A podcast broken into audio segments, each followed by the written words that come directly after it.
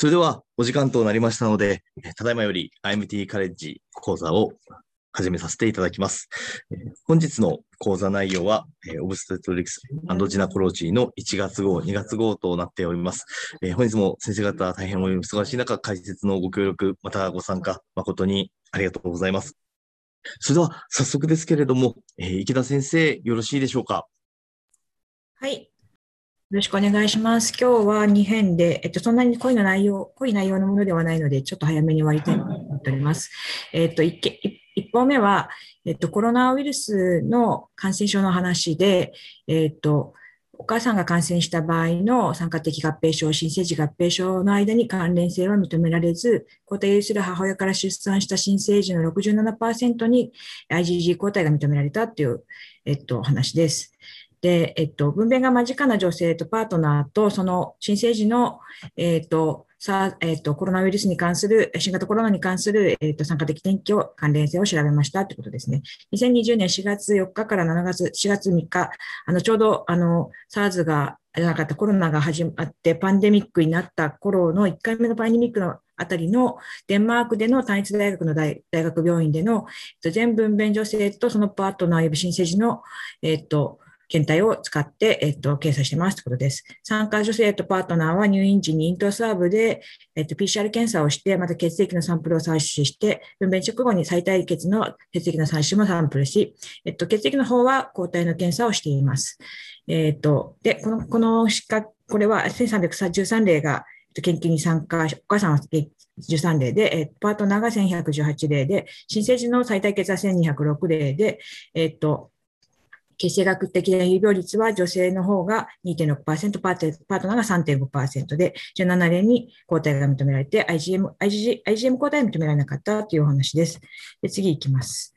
これちょっと私の方でまとめてたんですけど、さっきのでほとんどまとまってるので大丈夫です。でちなみにデンマークではエピデミック直後は重症だけを検査していたけれども、4月から軽症者にも検査を受けられるようになって、6月末ぐらいから全てのデンマーク人が検査を受けられるような状態になっていたというふうに本部中に書いてありました。で、えっ、ー、と、これが表1で、ちょっと細かい表で申し訳ないんですけれども、コロナウイルスの抗体の有無による散布の背景を比較したものです。抗体がない人とあった人の28例の中で、まあ、有意差があったのは AB 型の、O 型の A 型が若干、A 型が若干抗体陽性の方に多くて、年齢 RH とか BMI、血液アルコール、えー、帝王切開あとか慢性、慢性疾患とか不妊症とか妊娠合併症とか差がなかったということですね。分娩の天気では、吸引分娩がやがらコロナの方、コロナに感染したことがある方で多かったという傾向がありました。で次もこのの続きなんですけれども、この抗体の有無によって、え、ー、と、赤ちゃんの方に、えっ、ー、と、抗体がいたか、あったかなかったなんですけど、お母さんの中で抗体ない人も3例陽性にはなってるんですけども、えっ、ー、と、抗体があった方の重要、えっ、と、28例中14例67%って形になってるんですけど、67%が、えっ、ー、と、えっ、ー、と、赤ちゃんにも抗体が、えっ、ー、と、来てたってことですね。で、えっ、と、その前に、えっ、と、コロナの症状があったかっていうのは、えっ、と、50%ぐらいの方が抗体があった方であって、えまあ、でも逆に言うと50%の方はなくて、えっ、と、抗体がなかった方も31%ぐらい症状をあったっていうことですね。分娩時のスワーブは前例陰性で、この論文中に記載されている検査の精度なんですけども、あの抗体検査で IgM の方の感度は42%、得意度99.7%、IgG の感度は94.0%で、得意度は99.3%と論文中に書いてありました。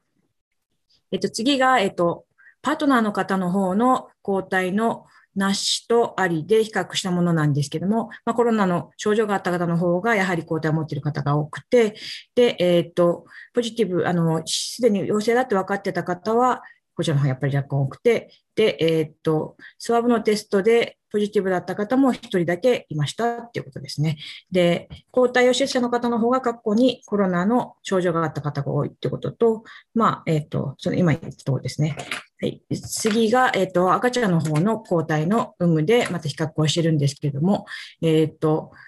大体日数、性別は差がなくて、出生時体重、まあ数が少ないんですけど、出生時体重は抗体陽性者で若干多くて、えっと、ベース XS がなぜかわかんないですけど、若干高い傾向が、あ低い傾向があって、あと、お母さんの抗体保有者の割合は、えっと、抗体を持っている赤ちゃんの方が多いという結果でした。で、えっと、これが最後、あの、まとめの図なんですけれども、えっと、お母さんがネガティブで、お父さんがネガティブで、ポジティブでっていう感じで、赤ちゃんがどうでしたっていう図が書いてあるんですけども、まあ、ネガティブ、ネガティブでポジティブの方が3でいて、これに関しての考察は、えっと、母親もパートナーも交代陰性で、まあ、新生児ののみ交代陽性の3例は、母の IgG の値がカットフォクチギリギリで、もうすでに下がってたっていうふうに言われたけど、実は、あの、持ってたんじゃないかっていうふうに考察されています。で、ポジティブ、ポジティブ、ポジティブやっぱり多くて、ポジティブ、ネガティブ、ポジティブも多くてってこういうふうな感じになってますね。はい。えー、で、この論文は以上なんですけれども、えっ、ー、と、実はあの先週この論文準備してた時に、え、ー、と、アメリカの方で抗体陽性を持ったの、ワクチンを打って抗体陽性の赤ちゃんが出たっていうことで一報が出てて、その後に、まあ、実はあの、イスラエルの方でも抗体ベビーが誕生しているっていうニュースがあって、イスラエルの方の、えっと、タイムズを見てみると、これ、去年、あの、3月30、あ、3月30日の、あ、20日の段階の、えっと、タイムズなんですけども、40人の赤ちゃんが、あの、お母さんが抗体、ワクチンを打った状態で、えっと、抗体陽性だったっていうふうに認められていて、まあ、もしかすると妊娠後期にお母さんにワクチンを打ってあげると赤ちゃんも、まあ、当然ですけど免疫の IgG の抗体がえー、とか赤ちゃんの方も守ってくれるような状況になるのかなっていうふうに思ったので、一応紹介させていただきました。1本目はこれで以上です。それでは、入尾先生、引き続きよろしくお願いいたします。はい。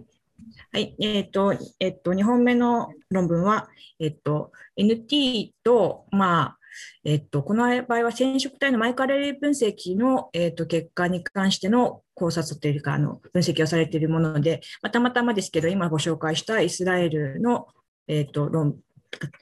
イスラエルから出た論文になってます。で、筆者らの結果は、まあ、3.1から、まあ、NTT も3.5ミリがカットオフになってるみたいですけども、3.1から3.4ミリの、えっと NT を認める胎児でも、異常な染色体マイクロアレル分析の所見が正常の字に比べて優位に高かったという結果です。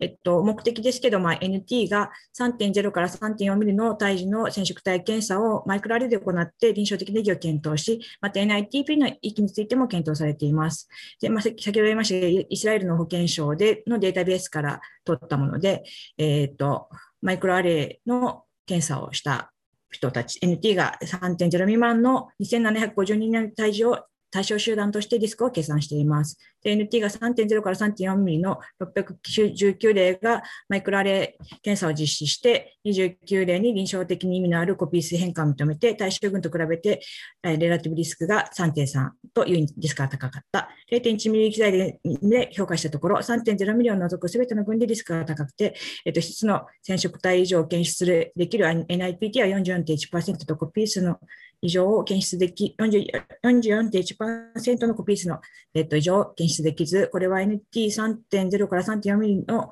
胎児の全体の1.9%、52年1年を見落とす結果になってますということですね。ゲノムワイド NTP でも、やや各分線法、G バンドなどでも、えっと、690 619例、9例、1.5%、69例に1例を見落とす結果だったということで、まあ、NT は3.0ミリぐらいがカットオフで、マイクロアレをやると、えっと、染色体の異常が発見されやすいんじゃないかっていう論文です。で、これ、フィグがあって、2つだけのフィグの最初のフィグなんですけど、これ3.0、3.1、3.2、3.3と、えっと、3.5ミリより下を1ミリ刻みで、えっと、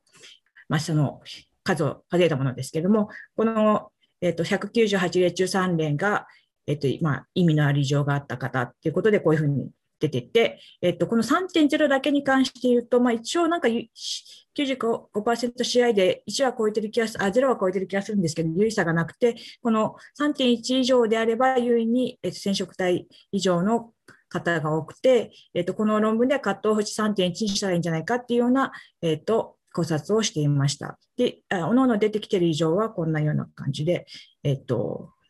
言われてます。はい。で、次が、えっと、これ NT の話で3.0から3.5はどういうふうな扱いになっているのかなと思って、えっと、一応、あの、引っ張ってきた論文なんですけども、2017年の教林医学雑誌に載ってたやつで割とまとまってたんですけど、まあ、NT の測り方とか書いてるんですけど、えっと、染色体以上の、えっと、率っていうのは CRL と NT で確率が違ってくるようで、まあ99%たいるって意味では3.5になってるんですけど、まあ、やっぱ3.0から3.5の間もやっぱり決してあの、えっと、率が低いわけではないのかなっていうふうにちょっと思った、えっと、内容でした。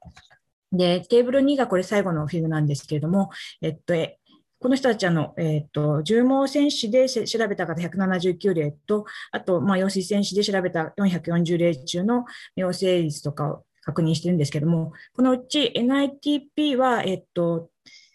イスラエルの場合は、性染色体異常も含めた13、18、21の数の異常が NITP で分かるそうなんですけども、まあ、それだと、えっと、この13例中7例は NIPT NITP で分かるけれども、あるいはこっちは、えっと、10例は、16例中10例は分かるけど、他は分からないって感じですね。で、これはカリオタイプ、えっと、核型分析で NITP で分からないものっていうのが、えっと、NITP の13、18、21もしくは47以外で、10えっと、カリオタイプの分析だと、だいたい10メガベースペアぐらいの以上の場所があると引っかかってくるんですけども、まあ、トリソミ2とか、あとはのモザイクだったりとか、この159メガベースぐらいのあのデュプリケーションだったりとか、えっと13、13の、13、13級の18メガベースペアぐらいのデュプリケーション、デリーションだったりとかっていうような異常がある方がいて、まあ、それはマイクロアレイじゃないとわからないっていうことですね。で、まあ、あ、これはマイクロアレイじゃなくても分かった方っていうことで、あと最後にこちらに書いてあるのが、えっと、今回のこの今までの従来の NITP や核型分析ではなくて、マイクロアレイでしか分からないような異常に関しての、えっと、症例数が書いてあるんですけども、まあ、4例、5例あって、えー、っと、えっと、この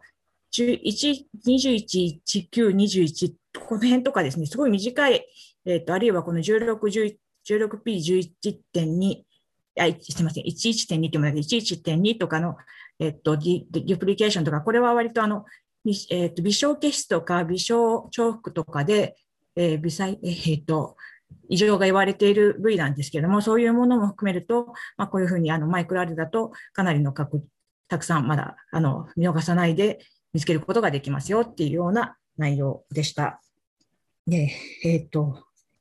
次、えっ、ー、と、ついでに、あの、ちょっとあの2枚だけおまけのスライドを作らさせていただいたんですけども、えっと、11月26日の IMT カレッジで、私がちょっとあのあのご紹介させていただいた内容で、えっと、生殖補助医療の薬法に関する施行日っていうのが、えっと、決まって、まあ、もう皆さんのところにもこのご知らせ来てるんでしょうけれども、えっと、3月 3, 3月12日、あ令和3年12月11日以降に生まれた赤ちゃんに関して提供するっていうことになったんだなっていうのが、えっと、最近来てましたので、一つご紹介させてもらおうかなと思ってスライド作りました。あともう一つ、あの、同じ回でレズビアンのアートの話だったんですけども、で、その同性婚、日本でも今訴訟をやってますっていうところで、えっと、札幌地裁が初の判決を先週の、えっと、木曜日だった火曜日だ、水曜日か木曜日にしたんですけれども、まあ、あの、結局、えっと、同性婚を、これわざわざ BBC の持ってきたのは、えっと、世界の主要7カ国で同性婚を認めていないのは日本だけって書いてあるのがこれだけだったので、まあ、これ持ってきたんですけど、まあ、札幌地裁の方では、えっと、法の下の子どもとの平等を定めた14条に違反するということで判決は下したんですけども、13条と2条に関しては違憲には当たらないということで、原告の請求を棄却したという形になっていますが、まあ、一応この法の下の平等を定めた14条に違反するということで、まあ、大きな一本ということで、こう、写真が載ってましたので、ご紹介でした。以上です。いや、先生、ありがとうございました。それでは、続きまして、根岸先生、よろしいでしょうか？お願いします。えっと、私がやらせていただくのは、えっと、 Update of New Option in Advanced Epithelial Ovarian Cancer Treatment って言って、あの clinical expert のあのからの提案みたいなものなんですけど、それをちょっと長くなっちゃって申し訳ないんですけれども、あのこの中にあるテーブルはあのこの内容が一覧になってるだけなのでテーブルは省きます。まあ、卵巣がんの多くは進行した状態で発見されるということで、特にステージ3とか4の卵巣がんは最初の5年以内に70%が再発してしまうということになってます。そういうわけで、あの今回は進行性の卵巣がんのあの治療に焦点を当てているものです。でまあ、あの皆さんもご存知なんで、こざっと流しますけど、初期治療としては、あ、その前にちょっとですね、これ。まあ、あの、1期、2期は、まあ、の卵巣が骨盤内にある。ああの1期は卵巣もしくは卵管内にあって2期は骨盤内にまだあって3期になると骨盤の外に進展するかもしくは幸福膜リンパ節にメタがあるもので4期になると遠隔転移ですね、まあ、肺とか、まあ、肝臓とかもあの含めて遠隔転移があるものということです。で、えーと、今回はこのあの進行卵巣がんなんで3期4期がメインになると思います。初期治療としてはまず腫瘍をできるだけ取る debulking surgery の後のを行うわけですけどその残存腫瘍の量っていうのがこのあの非進行性の病気が進行しないで生存する率とか全生存率を決定する最強の予後因子って言われてます。でで実は debulking surgery とあのちょっとあの病弱な人であの手術にちょっと最初耐えられないかなっていう人に neoadjuvant chemotherapy をしてからデあの debulking surgery を行ったこの2つの群の比較では、うんと、2つのトライアルがあって予後に差がなかったっていうことが出たんですけど2020年に日本の非劣性試験ではこっちの方がやっぱ予後が悪いという結果がなっちゃったということです。でまあ、基本手術としては ATHBS オーメンテクトミーとあと、まあ、見える腫瘍の切除ですね。で進行がんでは腸切や幸福膜切除とか非切横隔膜部分切除もやっちゃうと。荒木茂雄先生はあのあの外科のドクターの力も借りないで自分でこの調節とかもなさってたって群馬大学におられる時そういうふうにやってたっていうのをお聞きしたことありますが、あの結構荒木先生もそういうとこゲバルティヒになさってたらしいですね。私はよくわからないんですけど。でまあそういうわけで、あの包括的なステージングするためにはあの腫瘍が骨盤内にとどまっている状態ではリンパ節覚醒も大切だよということなんですけれどもステージが3とか4期になっちゃいますとあのリンパ節覚醒すると合併症が多くなって生存率の改善に寄与しないっていうのがこのライオンフェーズ3トライアルで2019年に出てます。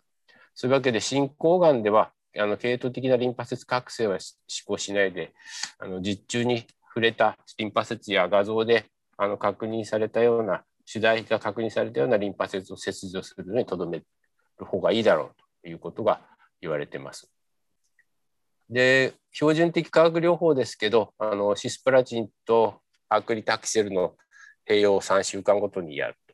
ということとあと日本でウィークリーのパクリタキセルですねが予後を改善するんじゃないかということであのやってます。私もこここれが始まったぐらいまではこのあの卵巣がんに携わってたんですけどそれ以降はちょっとあの携わってなかったもんですから今回勉強させてもらいました。まあ、ここまでが私が知ってる範囲で。ただこのこのウィークリーパクリタクセキは2013年の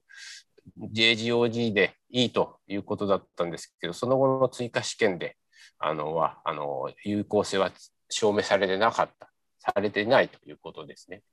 あと、ムチナスタイプの卵巣がんに関しては、あのこのあのゲステーショナル・インテスティナル、あの胃腸管のタイプの化学療法の方が効果があるんじゃないかということが言われてます。これはあのどんなものが入ってるかというと、これ2019年の OBGYN なんですけど、フローラウラシルとか、まあ、こういうここに書いてあるようなものがですね、あのをやった方があのハザードリスクも0.2まで減るということで、まあ、パクリとかカルボよりもこれがいいんじゃないかっていう論文が出てます。あと腹腔内投与と静脈内投与ですね。これ2006年にはあの腹腔内投与がいいということがあの言われてます。まあ、私もあの術後にリザーバーをよくあの腹腔内に置いて術後平服した記憶がありますが、えーと、これが、えーと、2018年のフェーズ3のクリニカルトライアルで再評価されて、まあ、この時にはあのアンギオジェネシスインヒビタベバシズム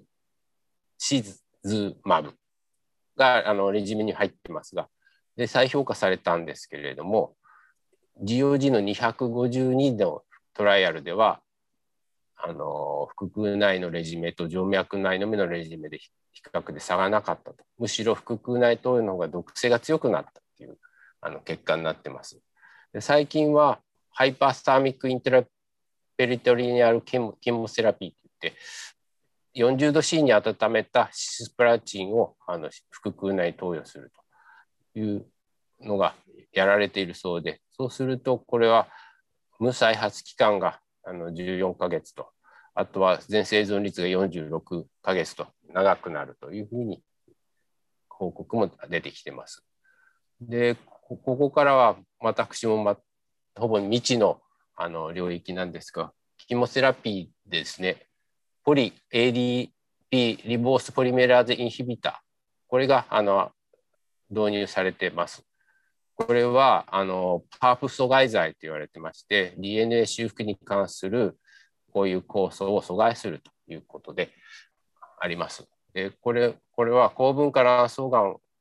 の中でもあのこういう DNA 修復をに司る遺伝子の異常にこういう4つの分類されてるんですね。で最初はこの上の方であのこのパープインヒビューターが使われたということでこれちょっと見てみますとジャームラインミューテーション BRCA1 とか2に代表されるようなやつですねあの胚細胞の遺伝子の異常、まあ、持って生まれた遺伝子異常ということになります。もう一つはあの本人には germline の異常はないんですけど腫瘍にこの DNA の修復に関するあの somatic まもしくは tumoral の mutation がある場合。あとは腫瘍に somatic mutation はないけれども homologous recombinant deficientに分類されると。相同組み換え修復異常に分類されるものですね。その中にはロス・オブ・ヘテロツァイゴシティテロメリック・アレリック・インバランス and ラージスケール・ステート・トランスジションというのが含まれるということです。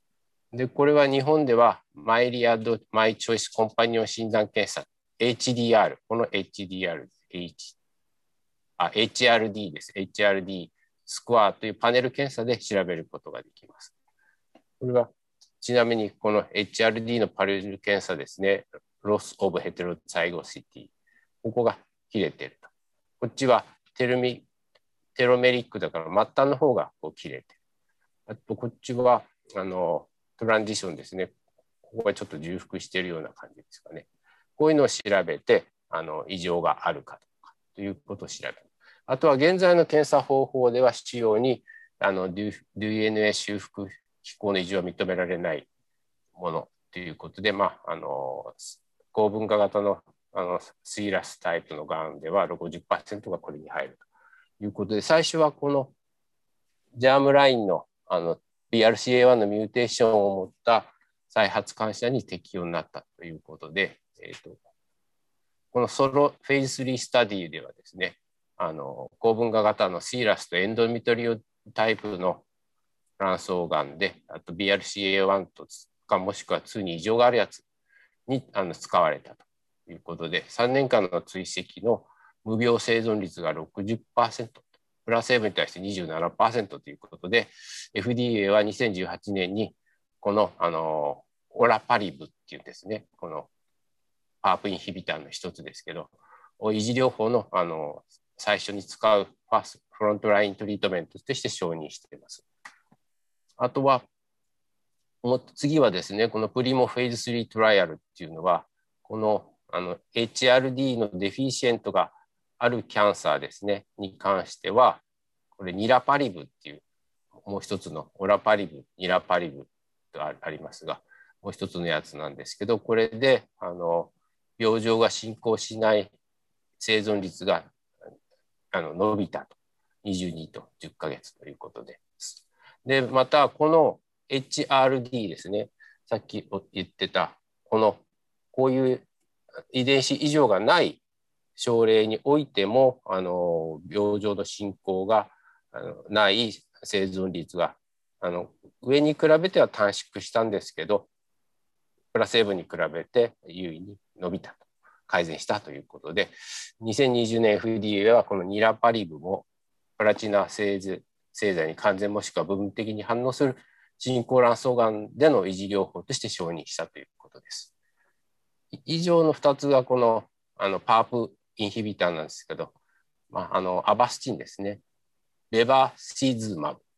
これは EG VEGF 抗体、これ遠藤先生があの得意とするとか研究なさってたあの分野なんですけれども、VEGF ですね。あのこれのあの抗体で血管新生の抑制をする作用があるあのお薬です。分子生物学ですけど、 PAOLA っていうのがあの trial があって、FDA はあのこのベバチズマブとオラパリブ、これですね、のコンビネーションで、この HRD deficiency がある腫瘍の frontline としてあの治療法として承認したということです。ただ、まあ、これらのあの試験はまだ経過途中で最終的な結果は出ていないので将来最終的な結果は変わるかもしれないというコメントがついてます。というわけであの次に行きますが再発卵巣がん外科治療に関しては歴史的にあの、まあ、外科手術が考慮された、まあ、条件としてはプラチナ感受性の使用で化学療法後に比較的長い無使用期間があって再発時にあの発で小さなサイズのもので腹水が少量しかないものに限っては外科療法がいいだろうというふうに言われたんですがあのいくつかのトライアルがあるんですけど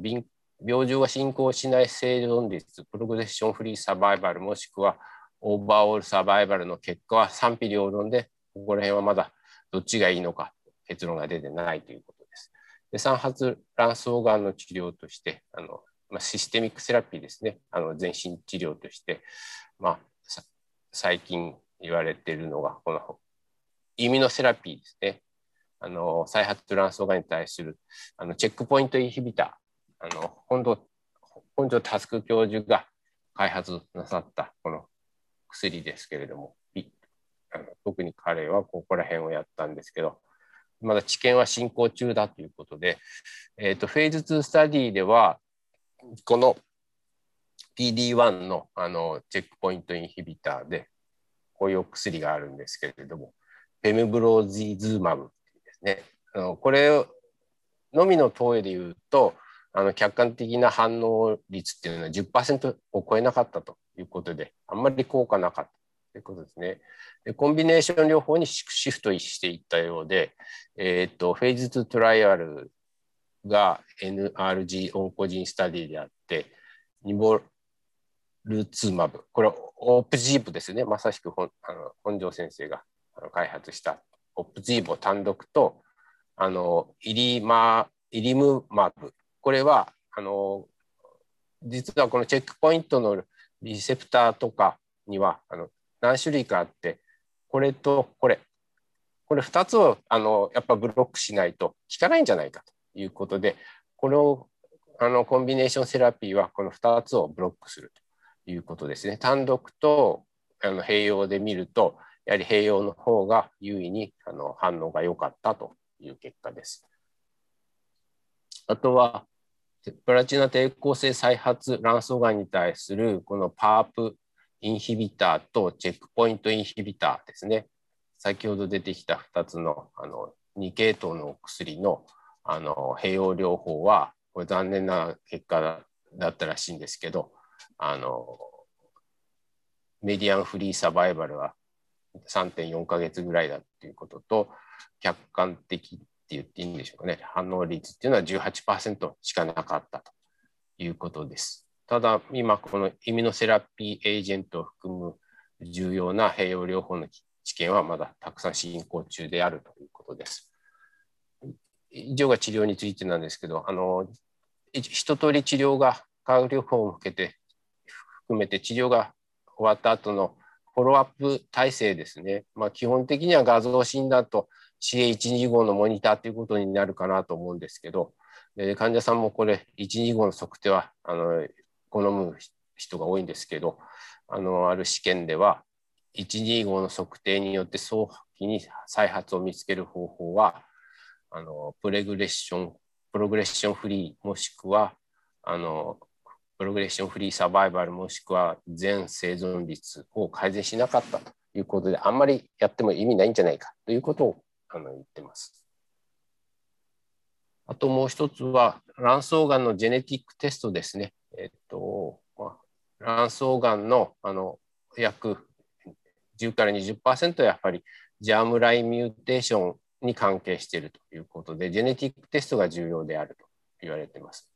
でアメリカコーリーグ・オブ・ OBGYN のコミッティオピニオンでは、カスケードテストも進めてます。つまり、あの患者さんがあの genetic mutation を持っていると、がん患者さんあ、これが判明した場合は、親戚も genetic testing を勧めるべきだという話です。まだまだこれが十分利用されてないということですね。で BRCA1 などのがん遺伝子の変異を持つことが判明した場合、家族にそれを伝えても、第一親族の30%しかこのジェネティックテストを受けなかったという報告があります。えー、そのあの理由として、ジェネティックテストを施行するの施行を担当誰がすればいいのかっていうのが医療提供者側にもまだ十分確立されてないのとカウンセリングのベストな方法についてのコンセンサスがまだ十分あのできていないなということで best practice practice の確立に向けて現在模索中ということです。ここら辺に関してはどうなんでしょう？あの日本でのカウンセリングはどうなのかななんていうのをあの教えていただければ聞いている方の中で教えていただければなと思います。そういうわけで、乳がんや卵巣がんのすべての患者は遺伝的に検索を受けるべきですし、その家族もジェネティックテストにアクセスするべきであるというふうに言ってます。で、BRCA1 に異常がある場合、第一維持療法は今やこのパープインヒビター、ポリ ADP リボースポリメラーゼインヒビターを含むものになった。で、まあ、これはやはりあのこのジェネティックテストがあのしっかりなされているないとあの効果がわからないので、まあ、がんと診断された時点でこのジェネティックテストは行われるべきであろうということです。あとはあのできるだけ早期のあのカウンセリングが必要だということで、まあ、現在卵巣がんっていうのはまだあの治療に関してはまだあの途中なんですけれども将来、まあ、歴史的にはとても致命的な病気であると言われているんですがこれからは上のような方法を取ることまたそれが開発されることによって慢性病で治療可能な病気さらには治癒可能な病気になるんではないかというふうに彼らは言っています。でそういうわけであのちょっと時間オーバーしちゃったんですけどあの分子標的治療っていうのがあの、まあ、今やあの主流だそうで、まあ、この特定の分子を標的して機能制御することにより治療する療法。これ大きく分けて2つあるそうです。低分子薬。これは、あの、さっきから出てくるこのパープインヒビターがその代表的なもので、まあ、DNA の修復に関与する酵素を阻害するということで、これは分子量が300から500で非常に小さいので、BB バリアも通るし、細胞膜も通るし、角膜まで通っちゃうので、どこにでも行っちゃうということです。でよくこのマブマブっていうのは聞きますけど、まあ、基本あともう一つはあの抗体ですね。モノクローナル抗体ですね。よくマブマブって聞きますけどモノクローナルアンタイボディのあの略なんだと思いますがあのそれを治療に使う経緯としてこういう歴史があるみたいで、まあ、現在はここが主流になってヒト化抗体ですね。これはあのこの可変領域このあの抗体のですねあのこの CDR っていうのここですね。ここがまあこの部分があの抗原にあのくっつくとこですけどここはあのマウス由来で他のこっちの青いとこですね。これはフレームワーク領域っていうそうですけどここはまあ人由来のなんだそうで、あのこういうモノクラル抗体、例えば V、先ほど出てきた血管新生に関する VEGF に対する抗体。や、あの乳がんの HER2 とかですね、HER2 のものがる抗体、ハーセプチンなどがこれに当たるということで、人が、人化抗体はツマブというそうです。で、さらに進んだやつ、それはあの人型抗体もう完全に人のあの遺伝子を導入したトランスジェニックマスを用いてあの抗体を作る。そうすると、ムツマブというふうになるそうです。まあ、これはちょっと時間の関係上、例訳させていただきます。あの、卵巣がんでの妊娠基準に関してなんですけれども、あの妊娠許可基準ですね。まあ、あの基本的な手術をまずしてですね、ちゃんとステージングが行われたということが大前提になります。それで、小液性とか粘液性類膜がんで、進行期が 1A および分化度が高いグレード1、2のものということですね。え、ー、と、が、あの、妊用の温存の条件としてあるそうです。以上です。根岸先生、ありがとうございました。それでは続きまして、横田先生、よろしいでしょうか？はい。えーと、この論文はですね、あのまあ、持続性骨盤、まあ、骨盤がずっと変わらないで続いて最後、末期まで来てる場合と、まあ、糖になったり、えー、またあ骨盤になったり、まあ、変わるケースと、まあ、違うんだと。意味は違う違うんだという内容の論文で、最終的には、まあ、外回転がうまくいくかどうか、ああるいは一次項目としては、二次項目としては、分娩がどうであるかというところを、まあ、分析した論文でございます。でまあ、骨盤位は在体周数のとともに改善されるが、あ満期出産全体のまあ、3から4%、まあ、日本の教科書だと3から5%ぐらいになってますけどね、見られると。で、えまあ、子宮の異常とか、あ極端な用水量、先天性奇形、まあ、子宮の異常っていうのは、まあ、あの組閣子宮とかそういうの含まれると含まれると思うんですけどね、で用水は多い,、まあ、多いか少ないか、あるいは先天奇形および過去の妊娠での骨盤位など、いくつかの要因が骨盤のリスクの増加と関連していると。で、まあ、外界転術、まあ、ECV の試みは、満期に骨盤位を呈する単体時の管理に推奨される戦略であると。で外界転術の成功率は49から58%、まあ、多くの論文ではこの範囲ぐらいで、えー、報告されております。で外界転術の成功と関連することが分かっている、まあ、変数、まあ、要因としてはですね、まあ、パリティ、まあ、分娩回数とか適切な用水量、胎盤が後壁にある、それから大外、から加入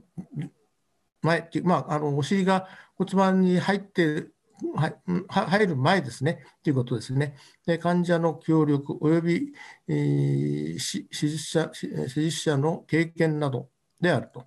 で好ましくない変数、要因としては、あ未計算布用水量の減少、高 BMI、まあ、あと、まあ、例えばもちろん最大見落とか、本文の中にはそういうそういうのも書いてありますね。で、えー、本研究では持続性骨盤位と呼ばれる新しい変数と、外回転術成功との相関関係を評価することを目的とした。はい、次お願いします。で、えー、本研究はイスラエルですね、3次医療機関で2008年1月から19年1月に実施された ECV 外回転のレトロスペクティブな研究であると。で試験群には妊娠37週以降に、えー、ECV を受けた外回転を受けた全妊婦を含めたと。で持続性骨盤位の、まあ、定義としては、妊娠中期の解剖学的スキャンから ECV を試みた妊娠週数数までの間に実施されたすべての超音波検査の持続する、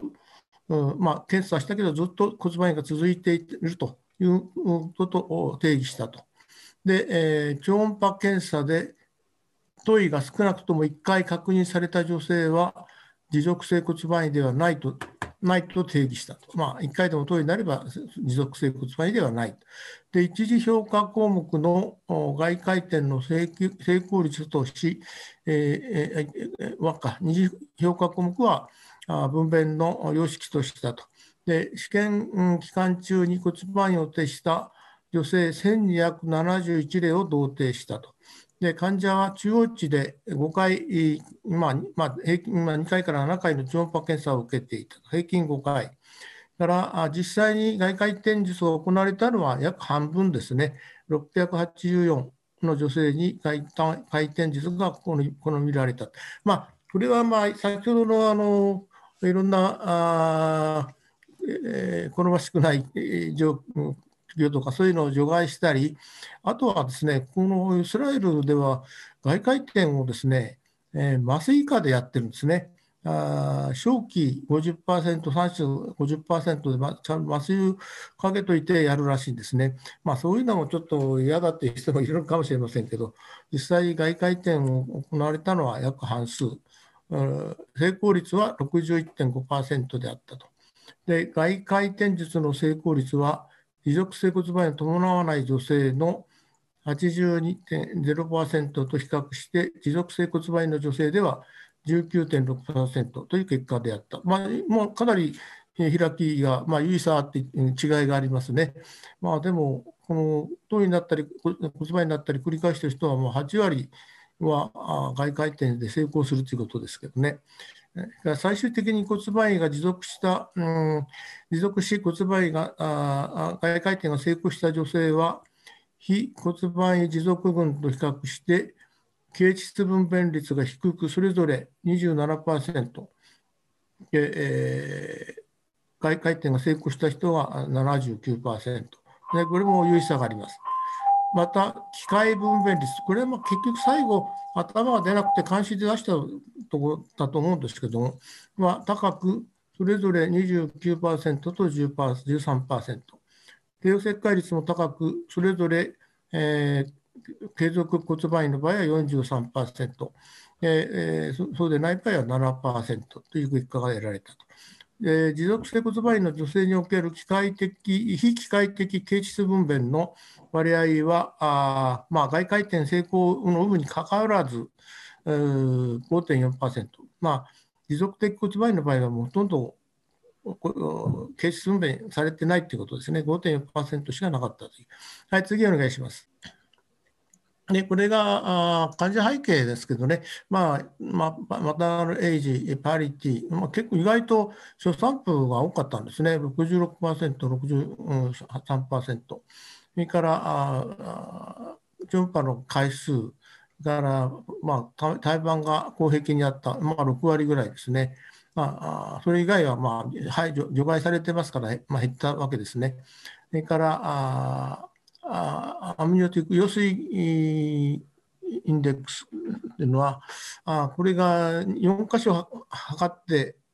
5から25でしたっけね、えー、以内が正常で、それ以外が以下は少なくて、多あの多ければ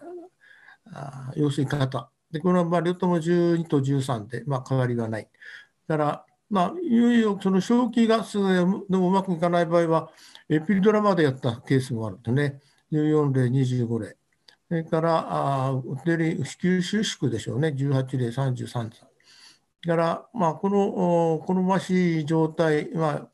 あ、あ外回転にとって好ましい状態の場合が、まあ、約6割、まあ、こちらも同じぐらいですね。からあ実際に外回転を行った回数は2回 ,2 回 ,2 回から4回、平均2回ですね。からネオタネオタル、まあ、成果自体重は3480、3390で、ほと変わらないということです。はい、次お願いします。で、このグラフは別にどうってことないんで、トータルでいくと、こちらが持続的骨盤位、でこちらはそうでない分が外回転の成功率ですね、まあ、成功高いわけです。で持続的骨盤位の場合は低いわけですでこちらの場合はそのいろんな条件をいい条件をの場合の外回転時の成功率を見たんで、まあ、ちょっと高くなります。両ともね。まあ、それだけのことです。それから、このテーブル2の方は、あ出産の状況ですね。で、えー、持続的骨盤位と、う、非持続的骨盤位の場合の、まあ、経腟分娩は27%に対して、えーえー、の、うん、持続的骨盤位の場合は79%。まあまあ、8割がもう結構、あのイスラエルでは骨盤位を経腟分娩してるんですね。今、日本はほとんど骨盤位っていうと、カイザーほとんどになっちゃってると思うんですけどね。だからあ、オペラティブ、機械的出産も、えー、やはりちょっと持続的骨盤位の方がちょっとやや高いという。それからあ帝王切開も、えー、43%に対して17%と、かなり、まあ差がまあ、優位な差があるということです。まあ、そういう結果なんですけどね。であの以上以上なんですけども、私がこの論文を選んだ理由としてはですね、私はもう今50年ぐらい前になりますかね、群馬大学のの医学参加入って2年目ぐらいですかね、荒木茂雄先生が札幌大から来られまして、その頃ですね、この外界展術を荒木茂雄先生に私は教えていただいたんです。で、そこからずっともう外界展をかなりもう頻繁にやってきました。で、その当時、最初はですね、あの骨盤分娩は、まあ、クラシック法、クラシック法っていうのは、まあ、皆さん、まあ、あんまりやったことないから分かんないかもしれませんけど、まあ、手を入れて、あの足を出して、それからあとは手を出して、最後は首に指をかけて、片左手の指を赤ちゃんの口の中に入れて、引っ張り出す、ファイトスメリーっていう、遠い頭を出す方法。それが主流だったんですけども、その後、あの横八式分娩法っていうのがが入ってきまして、まあ、あの途中からはもうほとんど横八式っていう横に8の字に回しながら引っ張り出すというやり方ですね。まあそういう方法で、え、やってきました。で、私はその昭和55年に開業して、えー、ちょうど41年目ぐらいになるんですけども、実際、私がお産をやってたのは最初の25年ぐらいで、えー、あとはまあ息子のたちにお任せしてるんですけども、そのその25年のうち15年っていうのはほとんど一人でやりました。それで、最初、まあ、私のところは軍大のすぐ隣で開業したもんですから、まあ、先輩から、お前バカじゃないかって、こんな近くで開業したっていうのは、患者なんかみんな軍大行くんだから、行かないよなんて言われて、なんか嫌味言われたんですけども、まあ、どういうわけか、あの毎毎年予算が100ずつ増えてって、8年目に829、1人で予算しました。それで、えやはりまあ骨盤位も、まあ、かなりまあ3から5%ぐらいあったわけですけれども、まあ、荒木先生に教えていただいた外回転術ですね、実際にあの最終的に調べましたらね、えー、1%、骨盤位は1%でした。でしかもその骨盤位のほとんどは経腟分娩やりました。まあ、かなりだから大変でしたね、その頃は。定説率、今はあの定説率20%当たり前の時代ですけども、えー、私がそのやってた頃は5%でしたね。まあ、相対も骨盤もほとんど経腟分娩になりました。まあ、3例ほど最大脱出が、まあ、ニョロニョロっと出てきちゃって、慌てて引っ張り出して、なんとか事なきを得たんですが、本当に一か八かの勝負もありました。で、一つだけ、ちょっと、まあ、非常に、うん、まあ、後悔というか、後悔っていうかな、ちょっともうちょっと慎重に見ておくべきだったなと思うケースが一人ありまして、えー、それはですね、えー、私の知り合いの娘さんでですね、えー、身長150あるかないかぐらい小柄な人なんですけども、まあ、3人スルスルお産をして、4人目、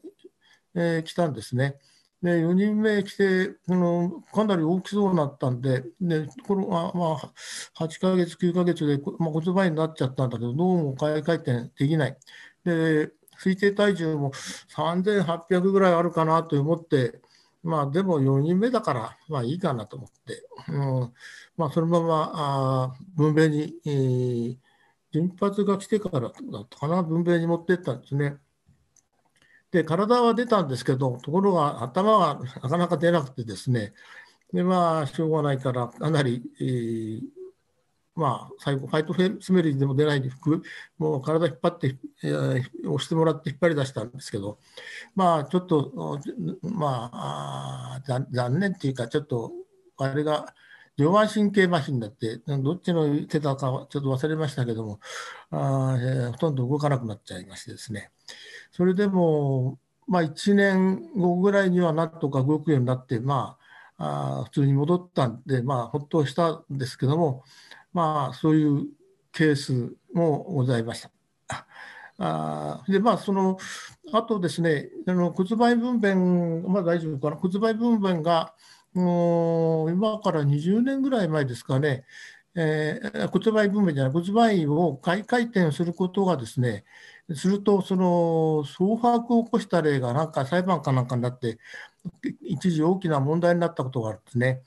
それで、あのこの今回の論文にはその、総把のことを全然書いてなかったんですけども、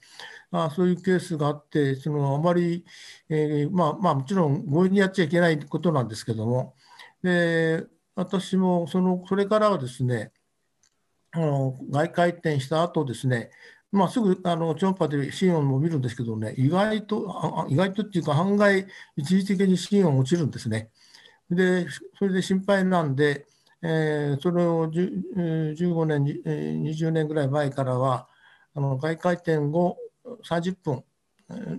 ノンストレステスト、NST をつけて、えー、様子を見てから返すというようなことをしておりおります。まあ、私はもう、もうさ立ち会ってないんで、今、昔の話なんでございますけども、えー、ちょっと余計なことをお話しました。以上でございます。それでは、ありがとうございました。ありがとうございました。それでは、続きまして、岩木先生、よろしいでしょうか？はい。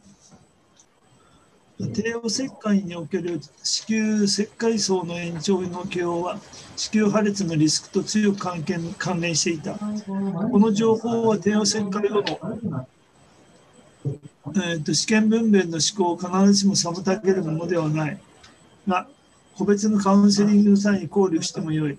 患者及び参加医療従事者が個別化されたリスクを最もよく理解できるように、子宮切開層の延長と他の子宮破裂のリスク因子との相互作用も検討すべきである。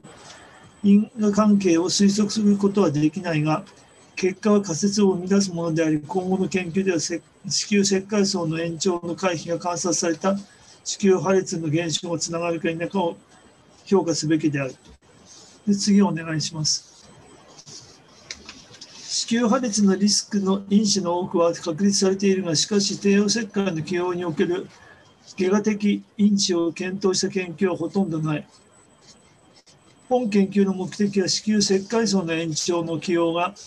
試験試験分娩中の子宮破裂のリスクの増加と関連するか否かを評価することであった。我々は2005年から2018年にかけて帝王切開の起用と分娩中の子宮破裂を見た患者を対象にパートナーズヘルスケア IRB が承認した単一施設の広報的症例コントロール研究を実施した。破裂症例を病院の委員会が検証し、過去の帝王切開の回数と可能であれば分娩の年及び5年以内の母親の年齢に基づいて、病院ので分娩データベースから無作為に、え選択した。3名 ,3 名のコントロール患者をそれぞれマッチさせた。潜在的な破裂のリスク因子を解事情検定、フィッシャーの直接確定検定、T 検定、またはウィルコンソン検定を用いた。単変量解析で比較した。P が0.2より小さいのの子宮破裂に関する変数を含む高額を是正補正するために変数減少性を伴う多量多変量条件付きロジスティック回帰を用いた。計45例の子宮破裂患者も135例のコントロール患者とマッチさせた子宮破裂は腹部手術の起用と関連し症例群18とコントロール群1%、P が0.01。分娩間隔が18ヶ月未満では、症例群27%とコントロール群11%で P が0.01。子宮内膜炎の起用では、症例群の16%とコントロール群 6%P が0.04。分娩後出血の起用では、症例群13%とコントロール群4%で P0.01 および子宮層子宮石灰層延長の起用では症例群33%とコントロール群 4%P が0.01という結果であった。上記の変数を調整した回帰分析では子宮石灰層の延長は子宮破裂の強力な予測因子にとどまり、その補正オッズは11.7という結果が得られた。ということで、次のテーブル1の表なんですけども、あうんと上から4番目の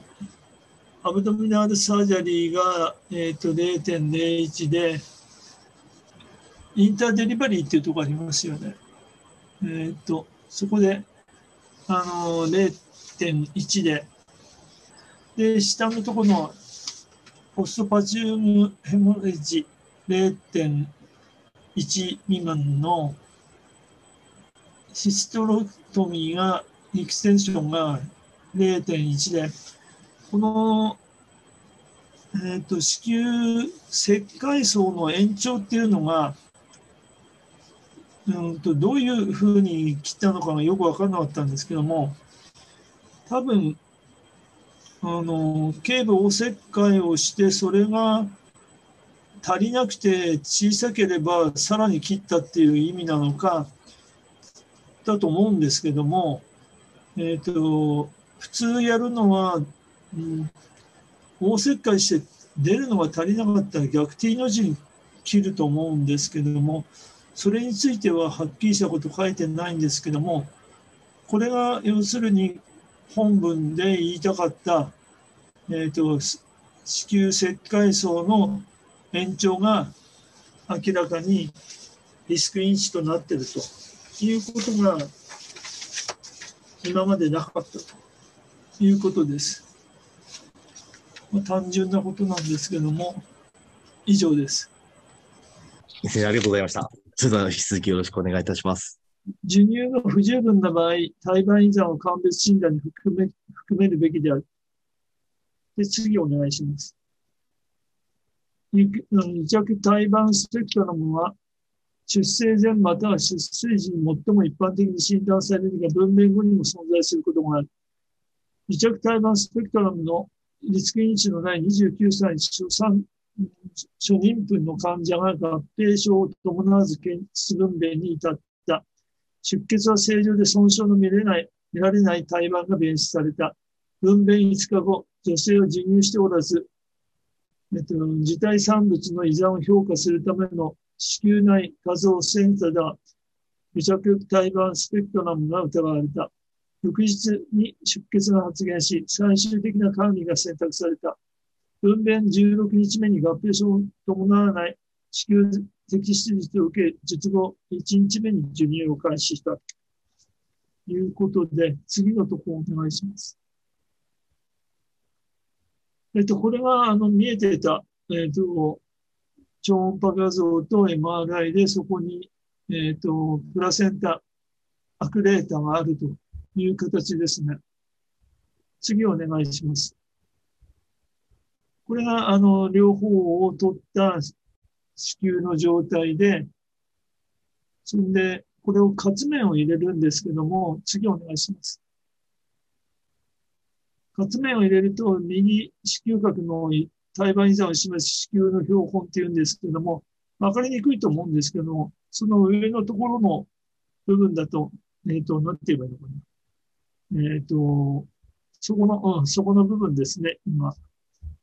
それで、えっ、ー、と、なんで、えっ、と、こういうことが起きたかっていうのを、まず、えー、と出産時に胎盤がきれいに出たと思ったのは、えっ、ー、と、それが、分用みたくきちんと分かれた形で、えっ、と存在してたんで、きれいに片っぽが出た場合、残ってる、えっ、と、分与したような胎盤の、えっ、と、一部があったっていうのはちょん切れたんじゃなくて、完璧に分かれたような形になって存在したからではないかということを言ってますね。それと、えっ、と、なぜ授乳が不十分だったら、えっ、と、胎盤依存を考えなきゃなんないかって言ったら、えっ、と、結局、うん、HCG も下がんなかったけども、えっ、と、黄体ホルモンがまだ分泌されてて、黄体ホルモンが分泌されてると、プロラクシンが十分に、えっ、と、分泌されない障害を受けるので、それで分、あの、授乳が不十分な形になったんで、今回、えっ、と、一番言いたいのは、授乳がうまくいかないときは、超音波検査でもう一度見てみるということが必要だということを言ってるっていう、えっ、と、論文でした。で、以上です。終わりかな。そうですね。そういうことです。はい。それでは、八木先生、本日もありがとうございました。それでは、続きまして、出井先生、よろしいでしょうか？えー今日最初に読んだ論文はですね、えっ、と、まあ、三熟期のバイタルサインの、おまあ、正常値のお論文なんですね。で、まあ、この論文の意義としましてはですね、えーほとんどの妊産婦死亡は、あー産褥うー24時間以内に起こると。で、アメリカでは17%、イギリスでは25%、世界では50%が、あと妊産婦死亡の24時間以内に起こっていると。で、また、その後の6週以内、アメリカでは40%、40あイギリスでは45%が6週以内で起こっていて、えーまあ、あの産妊産婦死亡をですね減らせるにはです減らすにはですね、えーまあえーまあ、多くはですねその産後のケアについてはですね注目されていないことが多いのでそれについてもう一回あのちゃんとしたですねあのデータを、えーまあ、調べてですねそれで、えーこの方たちはですねあの産後の生理的えー変化がですね、えーの、まあ、変化のその悪くなる診断がですねえー必要なんだけどもそのためには正常なああの産後の経過を知らないとですね、えーそういう診断はできないと。そういうことで、えーまあ、この論文がですね、まあとまあえまあ、早期あの、まあ、早期の警戒システムを構築するため、または皆さんがですね、産後女性がですね、良好かどうかを特定するための、おまあ、あの、点のなんですか資料になりますよということなんですね。それで読ませていただきました。で、えっ、と、いろいろ書いてあるんですけども、えーと結論だけお話ししますね。で、まずですね、えー、と出生、普通のあのあの正常分娩ですね、これはね、正常分娩の場合はですね、収縮期血圧と拡張期血圧ののですね、えーとまあ、あ割合がね、どの方にどのように進んでいるかということなんですけれども、えー出産当日、まあ、拡張と収縮期血圧は116、拡張期血圧は76が平均平均値でですね、で、えーまあ、と3%タイルからあー、まあ、97%タイルまでですね、えーこれを調べたと。ね、あ、そうだ。その前にですね、一つ、えーっとですね、えーこの方たちはですね、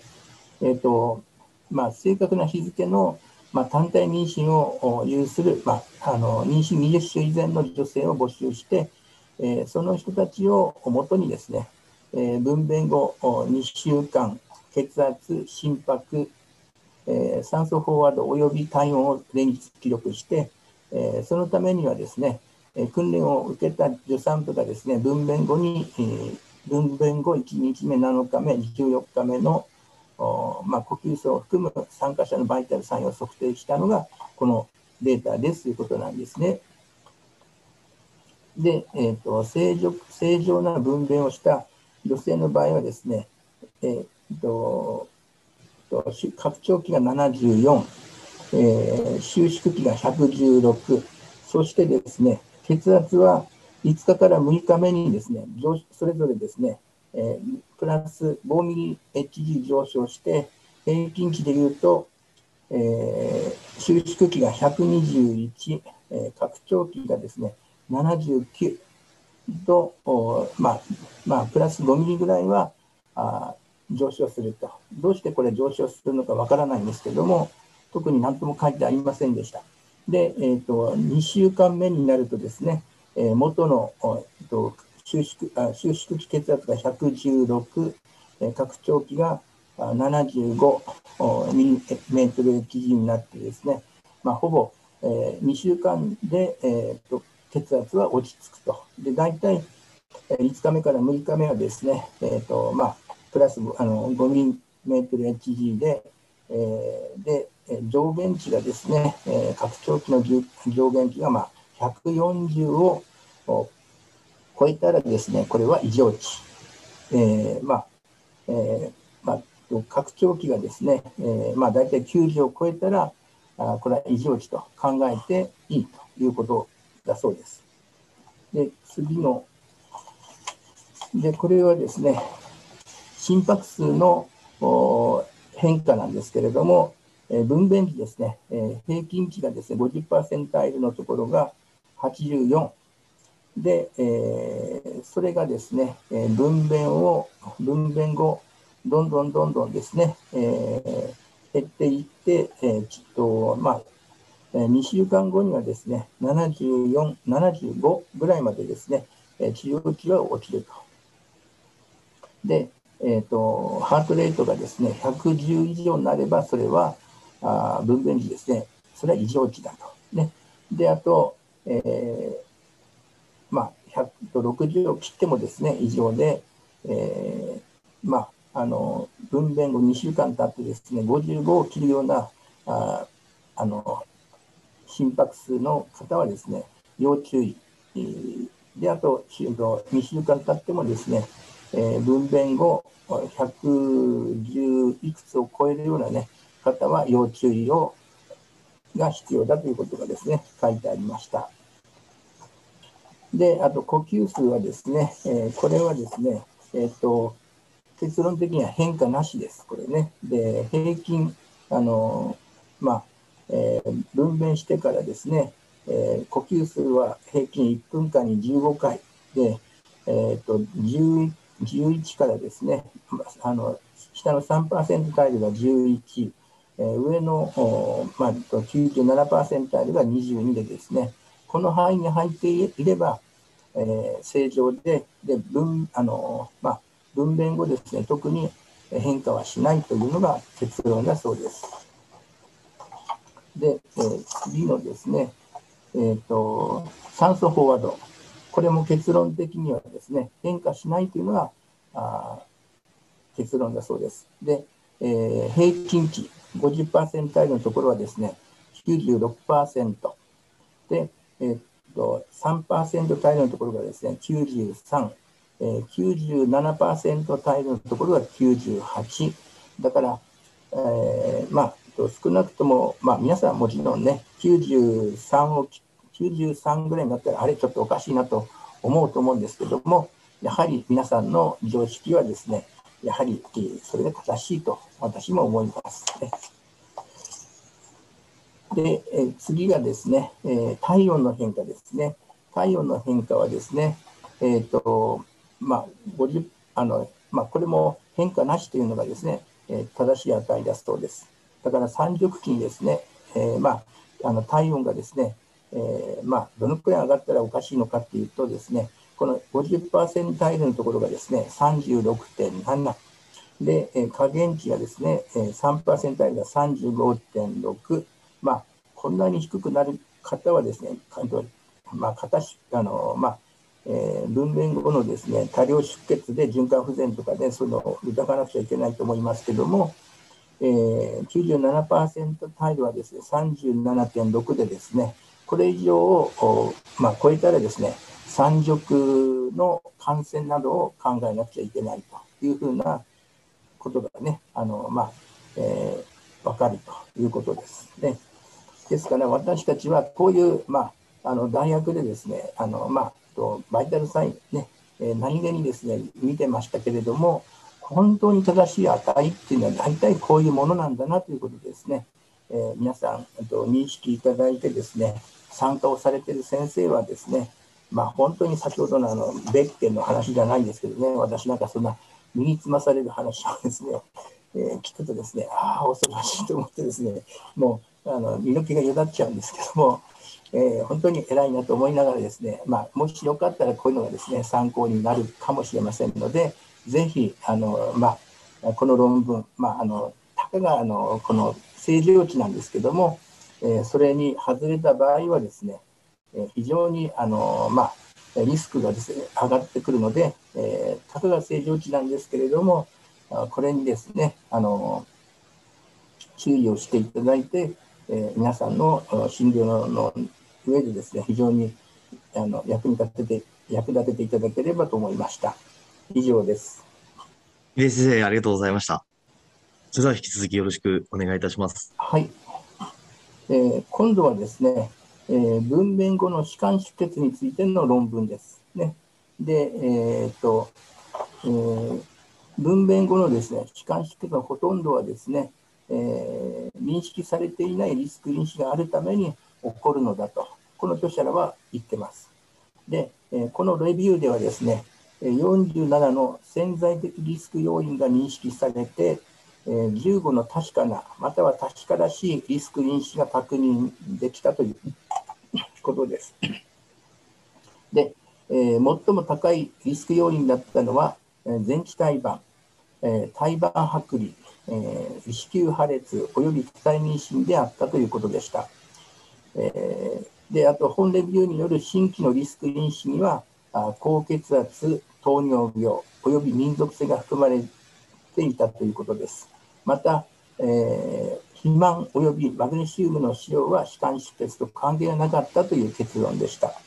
えー、もうちょっと詳しく、えー、まあ、で、えー、このデータはですね、どういうふうに作ったかというと、パブメドとかですね、えー、シナシナールとか、CINAHL、また EM ベースとかですね、ウェブオブサイエンスおおよびクリニカルトライアル、えー、ンガバメントのデータベースを、まあ、日付とかですね、場所に制限をあのつけずにですね、英語を用いた研究について検索してですね、えー、でで歯間出血を発あの分娩後の歯間出血を発症した妊婦を対象としたあ無作為試験、プロスペクティブコホート試験、レトロスペクティブコホート試験及び症例コントロール研究も含んだということなんですね。で、えー、タイトルとか小録とか全文のスクリーニングは、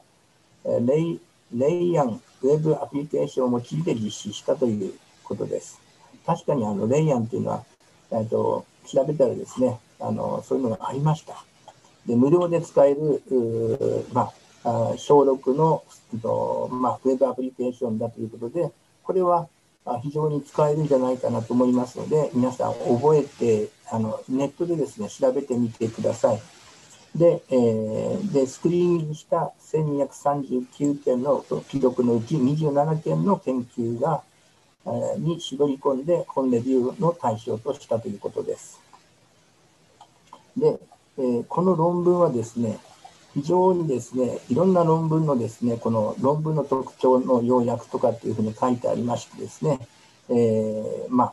あ、例えばオースターの、まあ、とまあ、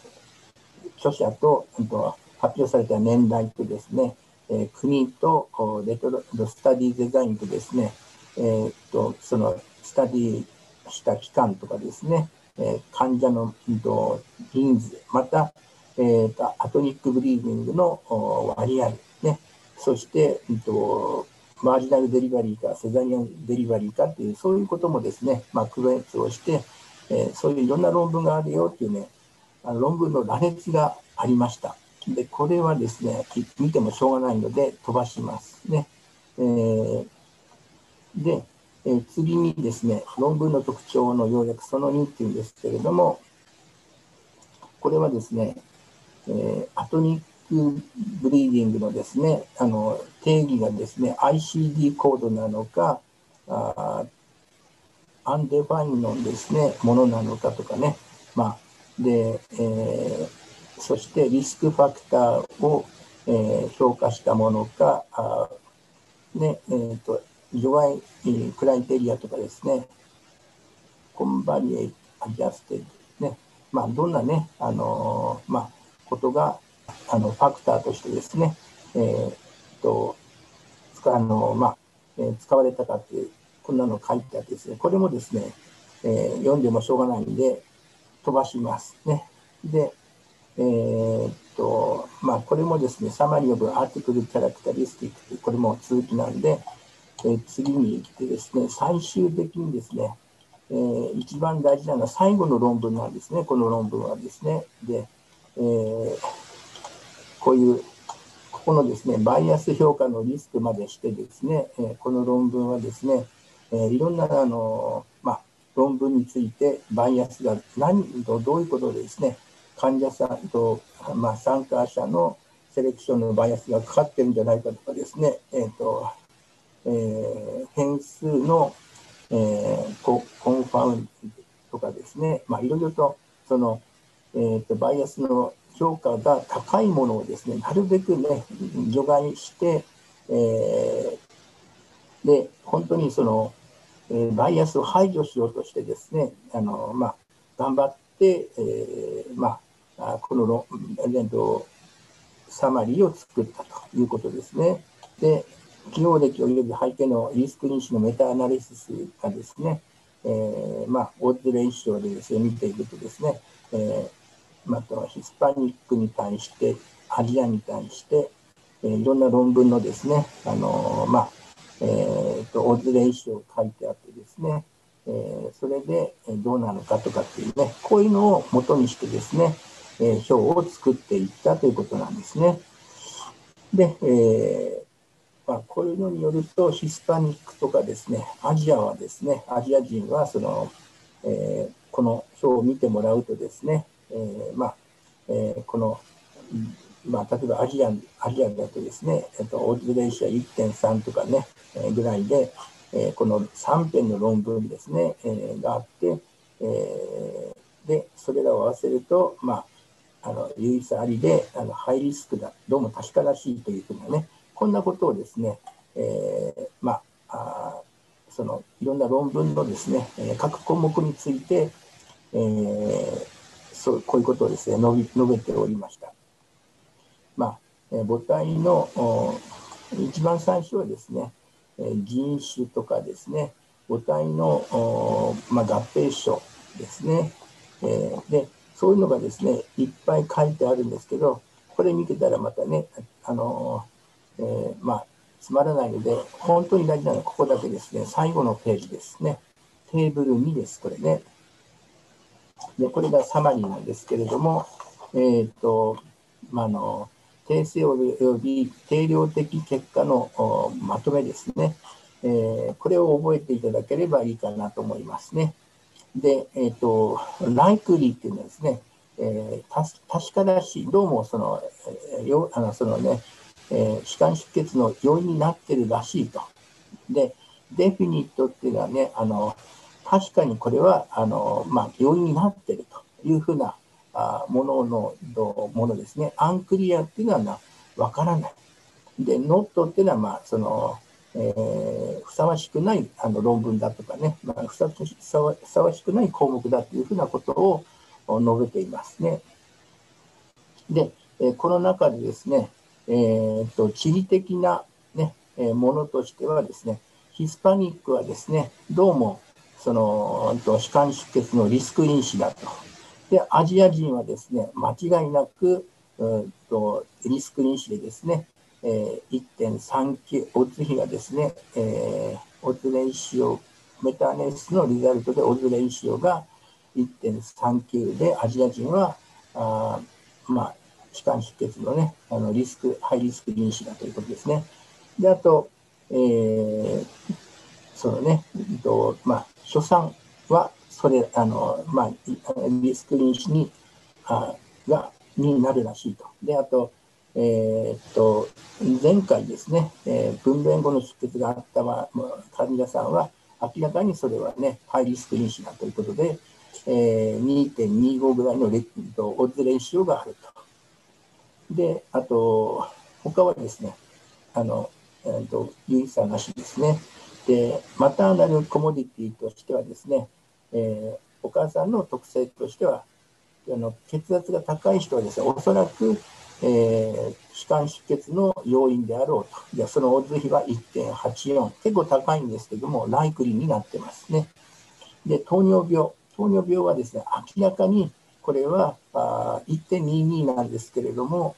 あ明らかにですね、あのデフィニットって、まあ、1.22でね、こっちが1.8でライクリーなのに、1.22でデフニットってどうしてなってるのかちょっとわからないんですけども、えー、糖尿病はえーまあ、あの歯間出血あの分娩後出血でですね、えーまあえー、いろいろとハイリスク妊娠ですね。で、あと、おまあ、お産に関してですけれども、と多体妊娠はですね、えー、当たり前ですけども、ハイリスク、まあ、臨死だろうと、ね、でストのオズレーシは2.16ということだそうですね。で、あと、まあ、プレビアとかですね、あの、ハブラプション、ね、破裂、まあ、ハブラハブラプションとかですね、そういう プラセンターの異常は明らかなハイリスクで、えー、オッズレーションは2.7。で、あと、分娩についてはですね、えー、まあ、それでアムノタイプです。これとかですね、ユーテリンラプチャーとか、あプレ、えー、デリバリーオキシゲンエクスポージャー、オキシトシンエクスポージャー、えーと、オキシトシンなどをですね、えー、使った分娩、あとは、えー、誘発分娩、それらはあのライクリーになってますね、えー、可能性が高い。で、オズレーションは1.9からあ高いのでは2.3と、ウーテニラプチャー、もちろんそうですね、えー、ラプチャーすればもうそうなっちゃいますけどね。はい、でで、あと、プロロングドレイバー。これもね、これがデフィニットで、まあ、えー、かあの確定で、と骨伝子は1.76。で、あとデリバリー、分娩に関するものとしてはですね、えー、ジェニタルトラクトの、まあ、とトラウマ、まあ、傷ですね、えーまあ、具体的にはですね、えーと、円の円裂傷、これがあとデフィニそのえっと、え外因のですね、その傷はですね、えこれデフィニットだったんですね。で、エインレッショは、オズレンショは1.67。えっと、えっと、質、行為のね、バージナルガスと、まあ、質列質壁列症ですね。それが2.19。で、景観列症まで行くと、5.7と、まあ、当たり前と言っちゃ当たり前ですけども、オズレンショはこのようなものだようです。で、あと、とまあ、あの、インストゥルメン、インストゥルメンテッバージナルデリバリーね。えー、まあ、例えばですね、えー、まあ、えっ、ー、と、まあ、その、えっ、ー、と、カイザーとかですね、コードブラックコレクションとか、まあ、ちょっと書いてあるんですけども、インストゥルメンテッドバージナルデリバリー、まあ、器具を使ったあの分娩はですね、えー、その、まあ、え分娩後出血の、まああのまあ、リスク因子であるというふうな、ね、ことでした。まあ、当たり前のことなんですけれども、まあえーと、改めてですね、あのお産をされている先生はですね、こういうことにですね、えー、人種としては、あのまあ、ヒスパニックは、まああのまあえー、日本ではなかなかいないとは思うんですけど、少し、えーまあ、分娩後、弛緩あ分娩分娩分娩後の出血があ多いというふうなね、えー、そういうことで、えー、気をつけていただければと思いますね。雑把ですけれども、以上で終わりになります。それでは、入江先生、本日もありがとうございました。どうも失礼します。それでは、えー、あの、改めまして、本日も先生方ご参加また解説協力いただきまして、誠にありがとうございました。また何かございましたら、メール等で事務局の方へもご連絡いただければと思います。それでは、本日の講座を終了させていただければと思います。ありがとうございました。終了させあていただきます。りがとうございました。ありがとうございました。はい